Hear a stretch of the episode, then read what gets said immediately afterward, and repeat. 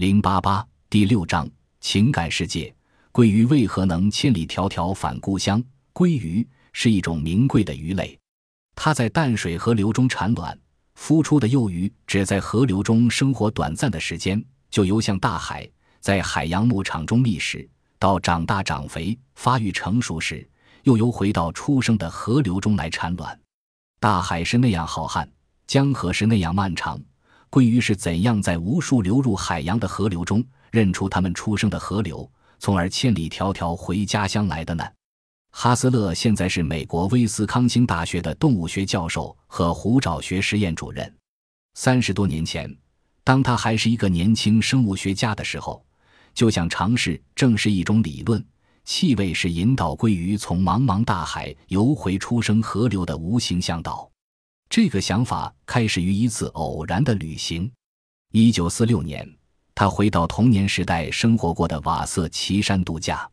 当他在他童年常去的一条路上漫步时，迎面扑来一股他十分熟悉的楼斗菜和苔藓的清香，这勾起了他对童年的一连串回忆。在他脑海中闪过童年时伙伴的名字，以及他们曾玩过球的山中草地的景象。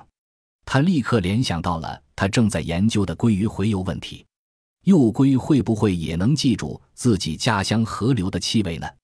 成龟是否就是循着对童年生活留下的记忆，找到出生河流去产卵的呢？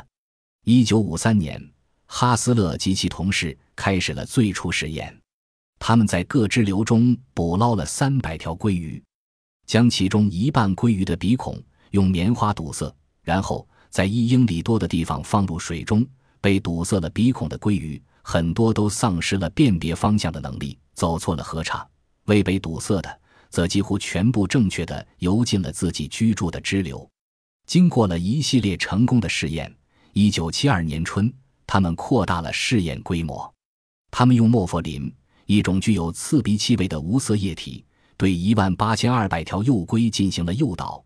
用二万条未受诱导的幼龟做对照，然后他们把这些鲑鱼在密支安湖沿岸的三个地点释放。一九七三年秋天，令人激动的时刻到来了。九月二十日，第一条鲑鱼回来了，以后又有零零星星的几条鲑鱼游进了滴入适量莫佛林的橡树河。不久，涓涓细流就变成了鲑鱼的洪流。到十二月。总共有一六百四十八条鲑鱼从几百英里以外的密支安湖回到了他们的人造家乡，一条他们从未见过的小河。其中一千四百八十五条鲑鱼是受过诱导的，未受诱导的只有一百六十三条，比例大约是十比一。试验结果是成功的，因为在自然情况下，也只有百分之一至二的鲑鱼能够返回老家。这些鲑鱼虽然经历了漫长的洄游，耗尽了体力，然而它们还是聚在一起，互相追逐求偶，不断使水面激起浪花。